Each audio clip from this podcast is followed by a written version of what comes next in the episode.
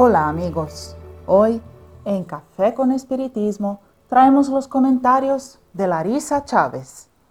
Estamos llegando al fin de una obra que hemos estudiado juntos del principio al fin.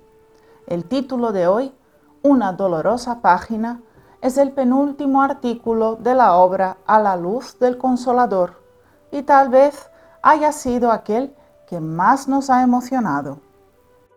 En este artículo, Ivonne Pereira se dedicó a una de las cuestiones sociales que más causan aflicciones en Brasil, la situación de la infancia abandonada y con carencias, de aquellos miles de niños que no disfrutan de los mismos derechos básicos que pudimos ofrecer a nuestros hijos, de los que duermen sin la certeza del pan de mañana que no poseen una cama caliente y segura para el cuento de la noche, o entonces que asumen responsabilidades demasiado pesadas en tan temprana edad. Muchas realidades que pueden caracterizar una parcela significativa de niños socialmente vulnerables que caminan en este momento por la vida.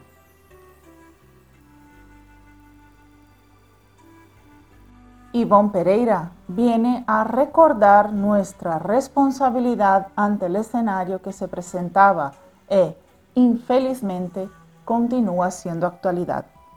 Escuchemos lo que la notable medium nos dice.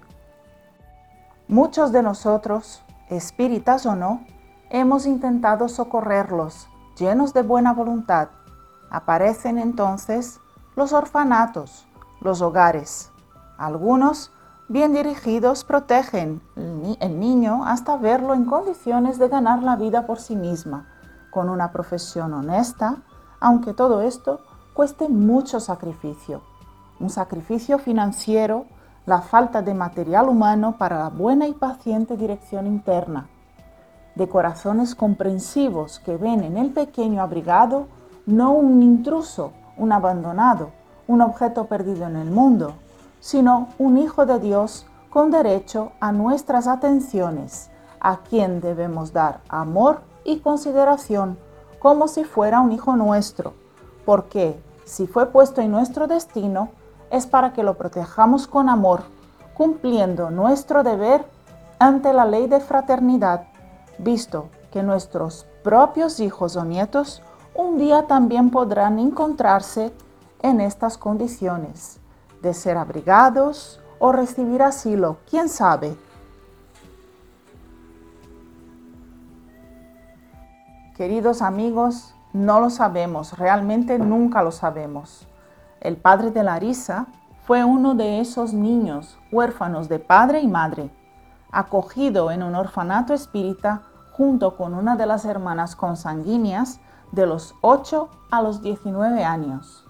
Cargaba los dolores y las faltas de su historia de vida marcada por muchos errores. Ya en la adolescencia, Larissa visitó muchas instituciones que albergaban niños y al mirar, hablar y jugar con cada uno de ellos, veía un poco de su padre.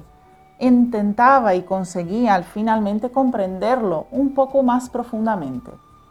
El sueño de ser adoptado el deseo por un juguete que fuera apenas suyo, la ausencia de los padres o el deseo de pertenencia. Muchas personas con una lectura superficial sobre las leyes de causa y efecto o sobre la reencarnación se levantan con mucha arrogancia al afirmar que tales cuestiones sociales son el rescate de un pasado de equivocaciones. Larisa no está en desacuerdo totalmente, pero osaría indagar. ¿Quién de nosotros no posee ese pasado de equívocos? Y es más, ¿cómo nos gustaría ser acogidos por nuestros hermanos cuando nos dispongamos a disminuir esas faltas? La justicia divina anda siempre en compañía de la misericordia.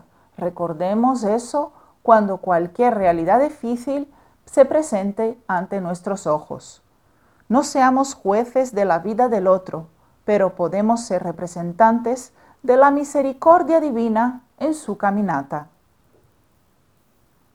El padre de Larisa encontró esa misericordia en las profesoras que buscaban acogerlo como referenciales maternos, bajo la dirección firme de, de Nilsson, que le enseñaba tantos oficios que más tarde serían un legado precioso en su vida, en la referencia cariñosa y amigo de Divaldo, quien, según los relatos de su padre, intentaba ser el más estricto, pero terminaba cediendo por compasión. Seamos nosotros también, amigos míos, según los llamados de nuestro corazón, sin las disculpas de nuestra mente, aquellos que abrazan, auxilian, direccionan y amparan a los niños vulnerables que circundan nuestra caminata. Un gran abrazo a todos y hasta el próximo episodio de Café con Espiritismo.